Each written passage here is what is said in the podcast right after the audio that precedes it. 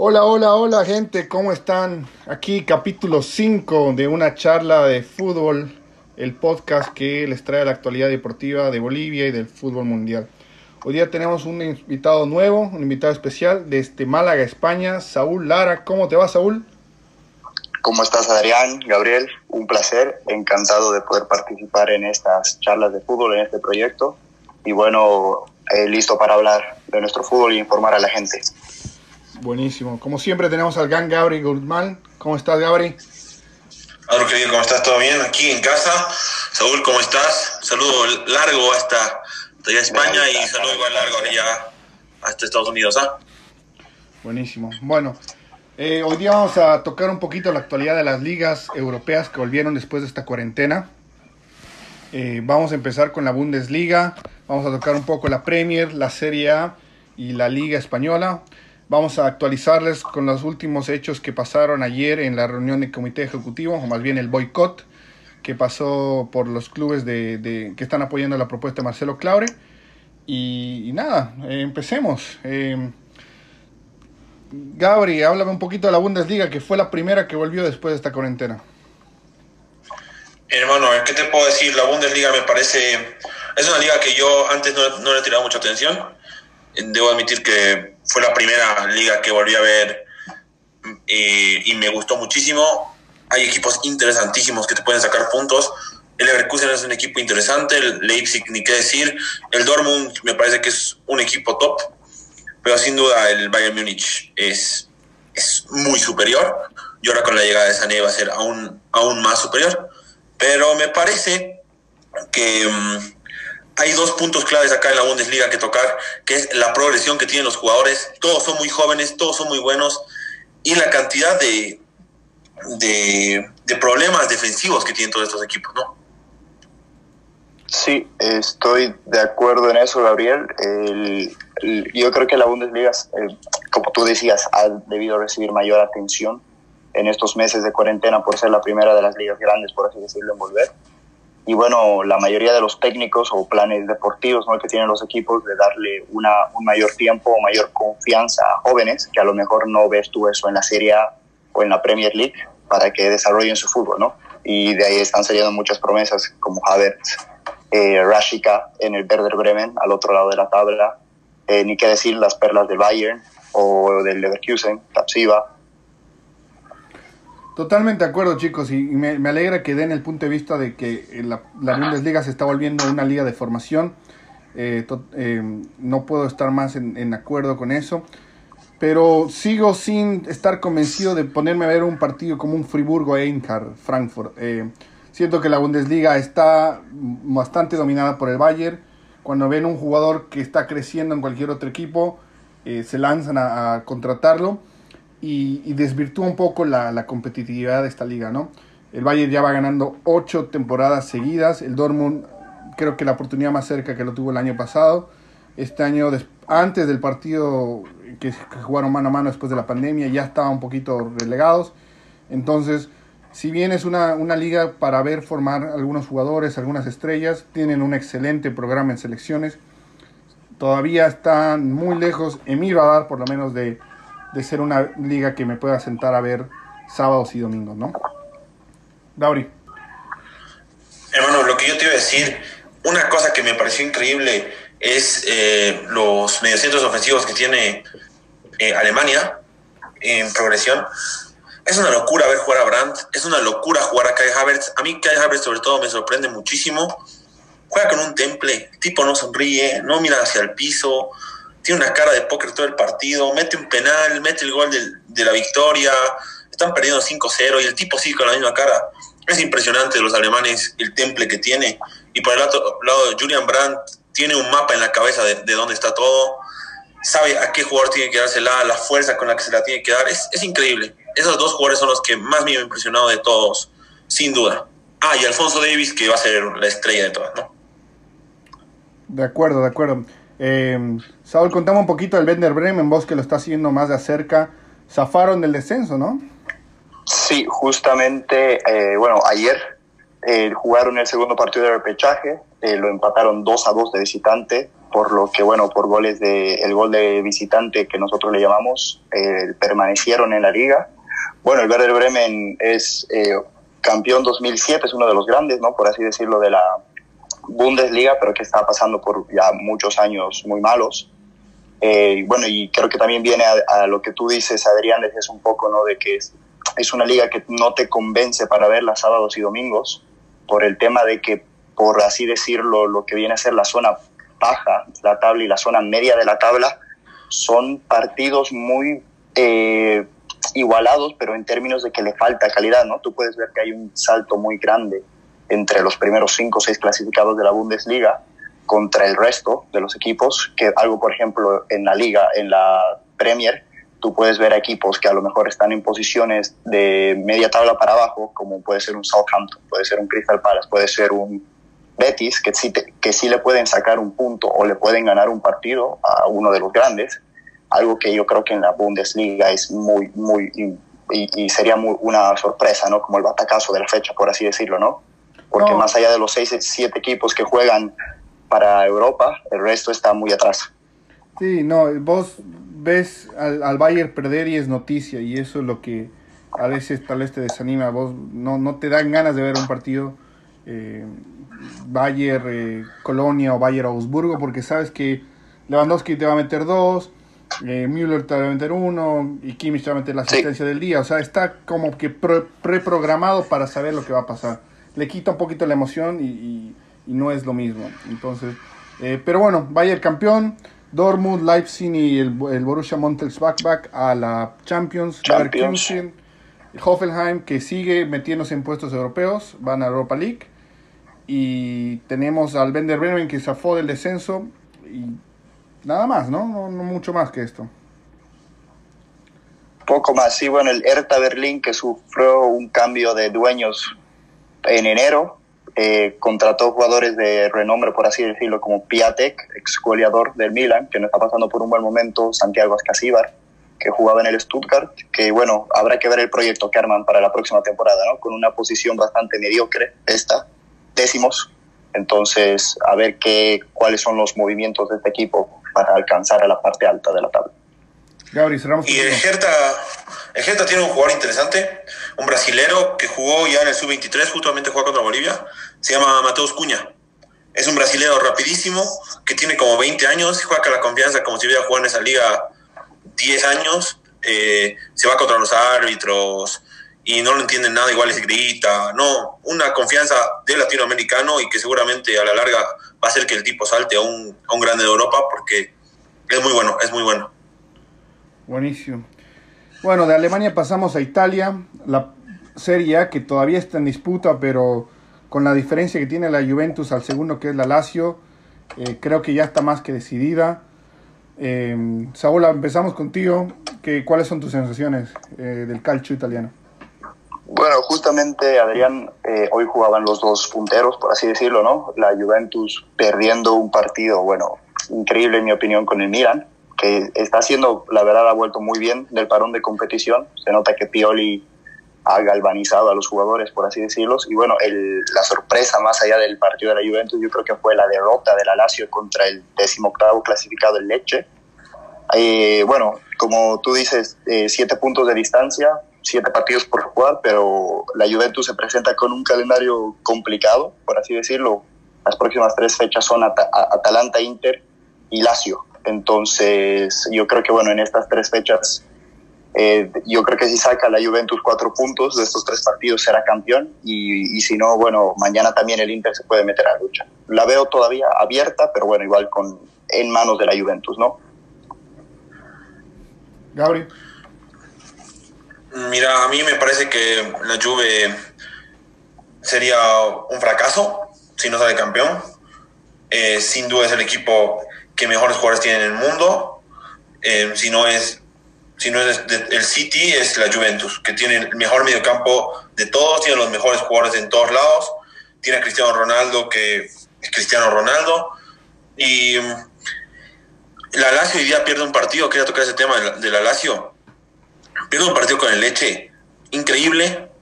eh, lo estaba ganando al minuto 1, el arquero de la Lazio al minuto 5 lo estaba ganando y el arquero de la Lazio se equivoca unas 6 veces. No, el arquero de Leche, discúlpeme, se, equivoca unas 6 veces, la Lazio no puede concretar y al final con un penal se lo empatan y se lo terminan ganando. Hasta un jugador de la Lazio tiró un mordiscón a los Suárez y lo expulsaron. Bueno, eh, no, de, esta, de, esta es otra liga que para mí siento que, hay un claro dominador en los últimos 10 años. La Juventus desde que volvió del, de la Serie B después del Calciopoli eh, realmente se rearmó y, y, dominó Italia. Yo soy sincero, esta diferencia es inalcanzable y por, por varios puntos, por la capacidad de la Juventus de ganar los partidos claves. Lo mismo que pasa en Alemania. El Bayern es capaz de ganarte un, clásico al Dortmund, por más de que el Dortmund esté 4 o 5 puntos arriba, te baja moralmente y, después se hace eh, inalcanzable, ¿no? Si bien, Saúl, vos me dices que juegan contra el Atalanta, Inter y Lazio, yo creo que son partidos que si la, que si la Juve no los gana, los empata, eh, mantiene la diferencia y, no lo veo a Lazio cometiendo los errores que cometió hoy, eh, alcanzando 7 puntos de, de 18 posibles. Eh, es prácticamente decidida la liga que empezó con altas expectativas. Aquí en Estados Unidos la compró ESPN Plus y, fue, fue realmente algo que, empezaron a venderlas, pero como siempre en los últimos 10 años, como te digo, la Juventus eh, arrancó y está a punto de salir campeón. Sí, estoy de acuerdo, Adrián. Yo creo que, bueno, eh, la expectativa era más grande, ¿no? La llegada de Conte al Inter y la inversión. Eh, incluso yo creo que el Napoli todavía con Ancelotti, eh, obviamente desinflado para mitad de temporada, ahora recuperando con Gattuso. El, la sorpresa de la temporada, si lo quieres llamar así, la Lazio, que para mí no es tanto sorpresa, ¿no? Porque Simón Inzaghi es un gran técnico a mi parecer con un proyecto y un estilo de juego muy definido, pero sí, la verdad es que bueno, la, la liga es, está en manos de la Juventus, como yo digo, para perderla. Obviamente sería un total fracaso, estoy de acuerdo con eso con Gabriel, porque bueno, la Juventus ya hace muchos años, ¿no? Eh, como tú dices, nueve series consecutivas, eh, deben ser tres o cuatro años que el objetivo es la Champions, ¿no? Entonces, obviamente no ganar la liga italiana sería un rotundo fracaso, especialmente en la primera temporada de Sarri. Dale, Gabri. Dos temas eh, a tocar en esta liga que son interesantes son, primero, el Napoli, que no estén puestos de nada, y da miedo porque el Napoli, al parecer, no va a llegar a Champions. No, tendría que pasar muchas cosas para que el Napoli no llegue a Champions, para que el Napoli llegue a Champions y al parecer no va a llegar, y me parece rarísimo porque el Napoli es un equipo que las últimas cinco Champions, si no son seis, las ha jugado. Y el segundo punto, el Inter. El Inter repuntó muy bien en estos últimos años. El Inter está haciendo las cosas muy bien y se, y se nota que el técnico le está haciendo muy bien. Ahora que fichó a Hakimi más, van por Emerson del Chelsea y están armando un equipo interesantísimo. Creo que van a comprar a Alexis del, del United. Y con Lukaku, que todo el mundo lo daba por muerto después de que salió del United. Eh, está metiendo todos los goles que puede. Lautaro no se sabe si se queda o se va. Pero el Inter armó un equipo muy, muy competitivo. Y el Inter es súper interesante de tocar porque realmente es un club que era de los más grandes de Europa, dio un bajón, pero ahora em, está demostrando con los pibes y con un buen técnico que nunca se fue, ¿no? Sí, a ver, el, el, el Inter y el Milan tienen una historia bastante grande, ¿no? Campeones de Europa, eh, el Milan siete veces, el Inter tres. Son, son clubes fuertes, pero lamentablemente los últimos 10 años esta liga ha sido dominada por la Juventus. La Roma tuvo sus breves periodos de, de seguirle la racha. El, el, propio Napoli, que también estuvo peleando los últimos tres o cuatro eh, campeonatos. Pero de nuevo, vuelvo a, a, la Juventus, al poder que tienen. Es la liga que tienen que ganar, que están obligados a ganar. Y prácticamente si no pasa nada raro, la van a ganar a final de mes, ¿no? Pero bueno, eh, vamos a estar hablando de la serie en el próximo, la próxima semana. Eh, nos meteremos un poquito en la que la única liga que todavía está en disputa, bueno, casi, ¿no? Que es la, la Liga Santander, ¿no? Em, tenemos al Barça, al Barça que está, que perdió terreno, empezó la pandemia con dos puntos arriba, ahora está cuatro abajo. y vemos a un Real Madrid que si bien no gana, no gusta, no gusta mucho, pero sigue ganando los partidos. Eh, Gabri, dime, ¿has estado viendo al Madrid? ¿Cómo los está ganando? ¿Qué, ¿Cuáles son tus impresiones? Y mira, yo te voy a decir lo mismo que dijo Zidane en conferencia.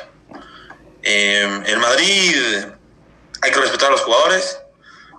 Eh, otra cosa que te voy a decir es que hay que meter los penales. Y eh, el Madrid no juega mal. Creó muchísimas oportunidades en este último partido contra el Bilbao. Sí, eh, Ramos lo pisa a Raúl García. No vamos a decir que no. Es un pisotón, sí. Pero no lo ve. No lo ve. Justamente la vez estaba escuchando un, una impresión de un defensor y dice, no, ese, ese pisotón se lo da sin verlo, no lo ve. Y no lo ve, y puede ser eh, que el penal a Marcelo se lo cobraron dos minutos después de que fue, pero es penal, porque lo pisa, y sí lo pisa y no vamos a decir que no. Em, y, y, yendo por el otro lado, por el lado Barça, el Barça me sorprendió gratamente. Jugó tres pésimos partidos antes de este último y ahora contra el Villarreal. Hubo, hubo un momento que titubeó, pero eh, luego se demostró por qué Griezmann es Griezmann y se demostró por qué Messi es Messi, ¿no? Y sacaron el partido adelante. Saúl, vos que estás en España, contame cuáles son las sensaciones, eh, qué dicen los diarios en Madrid, en, en, Cataluña. ¿Esto está perdido o no? ¿O el Barça puede remontar? Yo creo que, bueno, está perdido, la verdad. Es la sensación que hay tanto en los diarios, en el periodismo de aquí y a nivel personal por un tema de, como, bueno, como tú decías, ¿no? empezaron dos puntos arriba antes de la pandemia, eh, ahora están cuatro puntos debajo. Y bueno, para sumar a lo que ha dicho Gabriel, creo que las claves están en, el, en bueno, en los dos equipos, ¿no? El Madrid eh, con una defensa impenetrable, casi básicamente 21 goles recibidos durante toda la liga.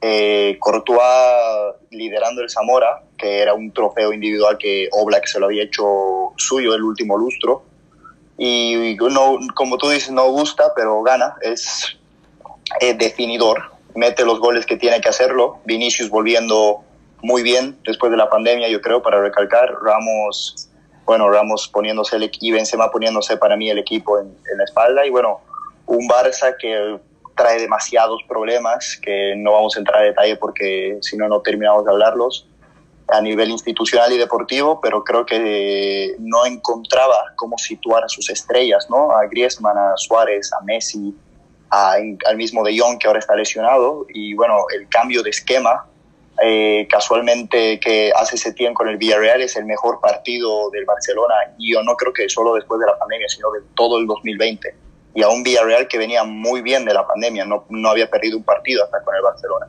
hasta el partido del Barcelona al volver de, del parálisis de fútbol. Entonces, a ver si mantienen esta, este esquema, ¿no? Que es un 4-3-1-2 con un Messi de 10 y un Griezmann de segundo delantero, o, eh, o ver qué hace ese tiempo, pero yo creo que la liga está definida. Sí, a ver, yo te digo, como hincha del Barcelona, eh, apasionado que soy, la veo muy difícil. Yo, yo siendo sincero, decía que si le ganaba al Atlético y al Villarreal, el Madrid podía pinchar en los partidos que tenía la anterior semana porque se veían bastante complicados. Pasó lo opuesto. Y el Barça se dio puntos en Camp Nou y el Madrid no perdió ninguno. Entonces, un poquito sentenciada la liga. Los problemas del Barça los podemos tocar en otro capítulo especial porque son muchos. Eh, yo lo único que voy a hacer mención es que el VAR eh, con, con, el Madrid, no, lo voy a, no estoy diciendo que el Madrid está ganando la liga por el VAR pero hay ciertas jugadas que el VAR podría revisar para uno u otro equipo, para los rivales del Madrid y para los rivales del Barça, que sí se revisan en los rivales del Barça, pero no se revisan en los rivales del Madrid. Eh, no sé si es a propósito, no voy a empezar a, no voy a, no voy a generar ninguna eh, teoría conspiratoria, pero para mí el penal de que se adelanta Ter Stegen, que sí se adelanta y yo tuve que buscar la regla porque la tenía mal, eh, no creo que si Courtois se adelantara, se lo repiten. Y, eso es lo que me deja las dudas, ¿no? Y eso es lo que siento que es la sensación, especialmente en Cataluña, que eh, el Madrid, si bien no está ganando por el VAR, pero todas esas que son 50-50 siempre están yendo a su favor. Y cuando las tienes así es muy difícil perder, ¿no? Gabri. Lo que pasa es que Courtois no se adelanta, ¿no? Courtois no se, el, el Madrid no se está equivocando, porque yo lo que te dije la anterior vez, Los dos son equipos chatos. Este Madrid no es, sin, duda, es de los peores Madrides que, han habido en los últimos tiempos. Y este Barça, con un equipo ya viejo, es de los peores Barças que habido en estos últimos tiempos. Y este Madrid no se está equivocando, que es una cosa que el Barça sí está haciendo. Y aquí es el que se equivoca, pierde, y el Barça ya perdió muchos puntos. El Barça, cuando iba 2-1 el partido contra el Villarreal, eh, y Paco Alcácer hace ese movimiento que lo deja paralizado a, a Piqué, yo vi el 2-2 ahí y vi un problema grave para el Barcelona, porque ahí no iban a poder sacar el partido adelante. Porque el Barcelona es un equipo, además de viejo, es anímico, es muy anímico. Se notó el, eh, lo anímico que es el Barça em, justamente en ese partido con el Villarreal, cuando entra el tercer gol, que el Barça comienza a jugar mucho mejor mm, después para generar el cuarto gol, ¿no? Sí, no, eh, hay, hay, ciertas cosas que son difíciles de, negar, que es que el Madrid está ganando los partidos que tiene que ganar y, el Barça lamentablemente se desconcentró, perdió puntos el Valdaídos, perdió puntos en Camp Nou la anterior semana eh, y, perdió partidos que, que, tal vez no pasaban con pandemia o sin pandemia. Se tienen, yo, no voy a, yo no voy a subirme al carro de decir que encontró el equipo el, el domingo contra el Villarreal porque un partido a mí no me cambia el mal gusto de, de, 2020 que tuvo. Pero sí que se viene la Champions en agosto, que tal vez no era el objetivo principal, pero ahora si, si agarras una racha de cinco partidos, terminas la liga ganando todo, poniendo un poquito de presión a Madrid, puede ser que vengas embelantonado para eh, hacer ruido en la Champions, ¿no? Tienes la eliminatoria con el Napoli y después el sorteo te dirá qué camino toma, ¿no? Saúl, ¿qué, qué últimas impresiones de la liga? Sí, yo para agregar a lo que estaban comentando, creo que el VAR, eh, yo tampoco me voy a subir al carro de si beneficia más a uno o al otro, pero efectivamente el VAR está ahí mm, para no ser interpretativo, ¿no? para no generar polémica, para aclarar muchas situaciones que antes no se podían. Yo creo que por lo menos en, en muchas en las ligas principales ¿no? de esta primera temporada ha habido muchos errores, entonces ha agregado creo que a la polémica, algo que habría que revisar y sí, la verdad es que se tiene el Barcelona, más allá de lo que han comentado, una horrible forma para un equipo que pierde el título, una horrible forma de visitante. Si no me equivoco, han perdido cuatro o tres partidos de visitante eh, y han empatado otro tanto. Entonces, obviamente ahí están los puntos que el Madrid, eh, bueno, por efectividad o por eh, individualidades, ¿no? Como pueden ser Benzema, pueden ser Ramos, puede ser Casemiro los ha ganado. Y creo que es ahí donde se define la liga, ¿no? Totalmente de acuerdo. Bueno, esta liga todavía tiene dos semanas más. Vamos a tener cinco partidos que definirán al Madrid campeón o una remontada histórica del Barça. Y lo vamos a estar tocando en los siguientes episodios. Por último, vamos a hablar de la liga más famosa, la liga más prestigiosa del momento de los últimos 20 años, que es la Premier League. Tuvo un Liverpool campeón después de 30 años.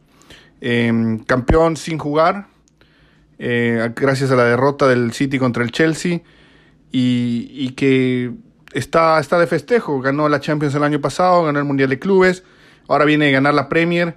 ¿Y qué, sensaciones te deja eh, el Liverpool, Saúl?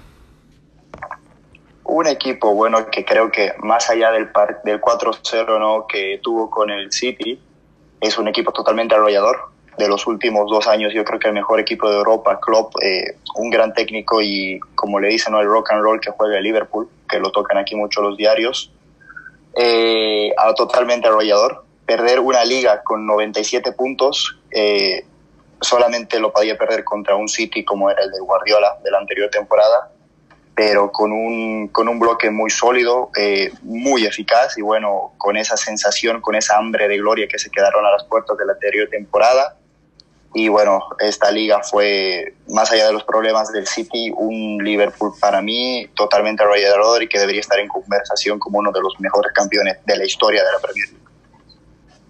Gabri. Yo no pido lo mismo de este Liverpool. Eh, te voy a decir por qué. El Liverpool sacó muchos partidos adelante por cositas. Siempre pasaba algo.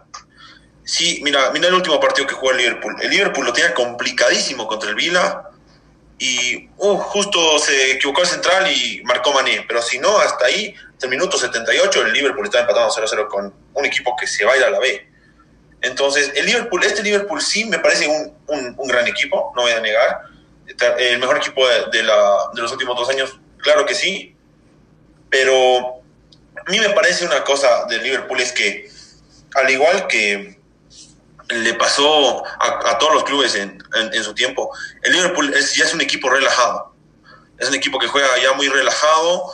Eh, yo creo que su mayor objetivo era ganar la Champions el año pasado. Y ahora este año ganó, ganó la ganó la Premier y ahora va a ser un equipo relajado. No tengan duda que el, Liverpool, yo les firmo ahora que al año siguiente no repite campeonato, porque por los partidos que yo he visto de este, de este año de Liverpool, Liverpool nunca ganó 4-0, nunca ganó 5-0.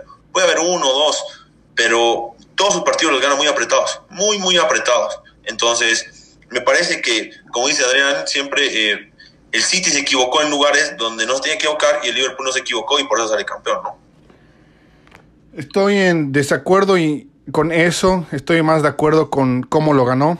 El Liverpool para mí eh, no se equivocó en esta Premier, tuvo dos partidos malos contra el City que ya lo estaba celebrando el campeonato y contra el Watford que se comió tres. Después, impecable, ganó los partidos a la Madrid. Acá cinco minutos eh, estamos hablando de cómo gana el Madrid y el Liverpool hizo exactamente lo mismo. Se quedaron con, muchas ganas eh, en el anterior campeonato y yo te digo, de, la vereda del frente del City, eh, para mí el Liverpool tenía que salir campeón la anterior, la anterior eh, Premier, pero vinieron esta temporada eh, totalmente mentalizados en, en, revertirlo, en sacar los, los, mayores puntos posibles, que no se te escape por un punto, y lo están logrando, lo lograron. como dices, ahora se van a relajar un poco, no tienen FA Cup, no ganaron la Carabao, no tienen Champions, no hay que olvidarse que el Atlético los echó. Eh, entonces va a ser eh, un verano un poquito de festejo, pero también de mirar al futuro y, de qué pasa, ¿no? Y por eso yo voy a hablar de esto eh, un poco más en los siguientes capítulos. Vamos a analizar qué, qué hizo bien el Liverpool, qué hizo mal el City. pero por el momento hablaremos un poco de qué está pasando ahorita. Los puestos de Champions están al rojo vivos. Tenemos al Chelsea, que hoy día pasó al tercer puesto. Leicester, que está cuarto, se dio terreno con el empate contra el Arsenal y el United y el Wolverhampton que están ahí a nada. Eh, chicos, ¿qué, qué, opinan? Que, ¿Quién se queda con los puestos de Champions?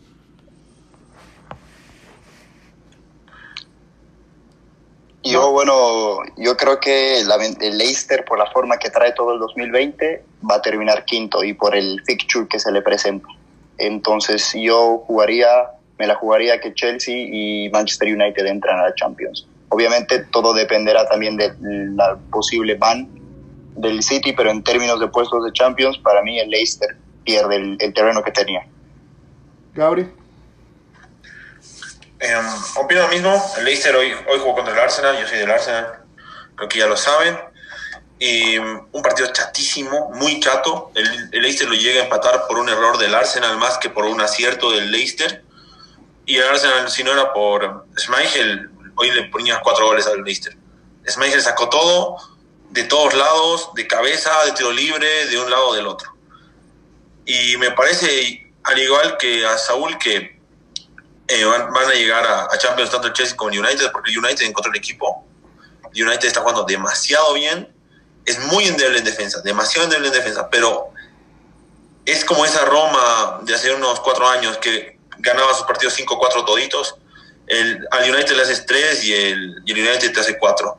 Ahora Martial está en una buena racha goleadora, Pogba y Bruno Fernández se entienden de maravilla, así que no hay duda de que Greenwood está en muy buena forma, así que no hay duda de que el, que el United va a seguir sumando puntos. Yo, yo no creo que el, United eh, pierda partidos tontos.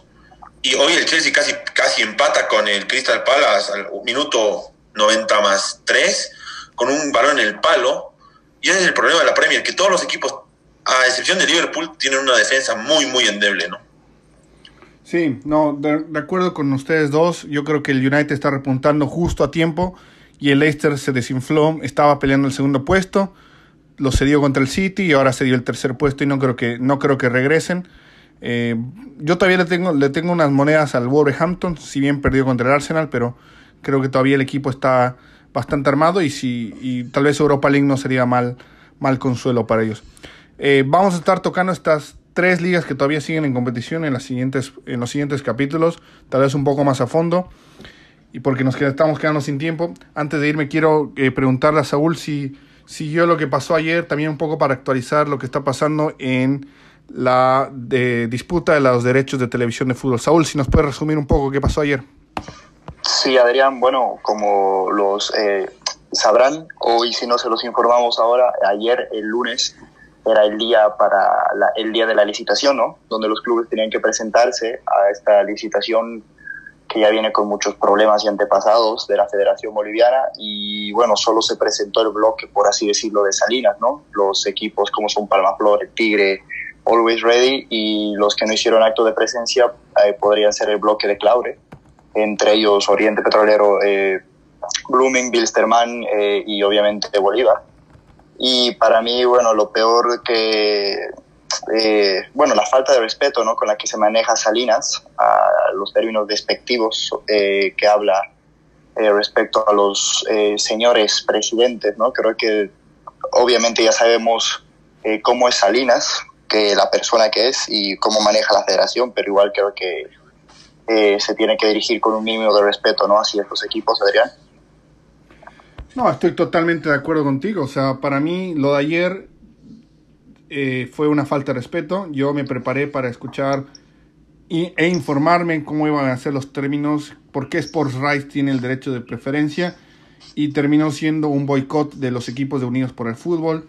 Yo estoy en desacuerdo y esto se lo digo bastante, eh, siendo bastante imparcial. Marcelo ayer tenía que estar y los seis clubes tenían que estar y se tenían, ah, si tenían que decir algo, tenían que haberlo dicho ayer. Ahora, como dicen, boicot con boicot se paga. Ayer no estuvieron esos seis clubes y, y no, no, está, no, no, se está manejando de manera seria. Marcelo, yo creo que la propuesta que, que mandó es bastante clara. Creo que hay ciertos clubes que no quieren dejar, que quieren eh, seguir recibiendo coimas o algún dinero detrás de, de, Sports Rights, que me parece que eso no va a salir a la luz y que está privándoles de, de darse cuenta que hay otros caminos que les van a dar mucho más dinero a sus clubes, pero obviamente no a sus bolsillos. Y, y nada, vamos a seguirlos informando con, con, lo que esté pasando con este tema. Pero Saúl, esto se lo pregunté a Gabri, te lo pregunto a ti, ¿cuál es el camino para tomar para los derechos, en tu opinión? ¿Licitación? Eh, ¿Forma directa Marcelo Claure? ¿Forma directa alguna otra compañía? ¿Qué me dices? Una licitación. Obviamente en un mundo ideal eh, la licitación es la forma a seguir, siempre y cuando, bueno, también sabemos que la licitación viene de parte de la Federación Boliviana, entonces también entiendo la desconfianza del bloque de Unidos por el Fútbol, pero creo que la licitación sigue siendo la mejor opción. Eh, yo también me animo a una licitación y creo que lo dije en el anterior capítulo, pero constarle que los términos sean claros y que no haya el derecho preferente de Sports Rights TV, sino el que ponga más dinero y más dinero a los clubes termine siendo el beneficiado.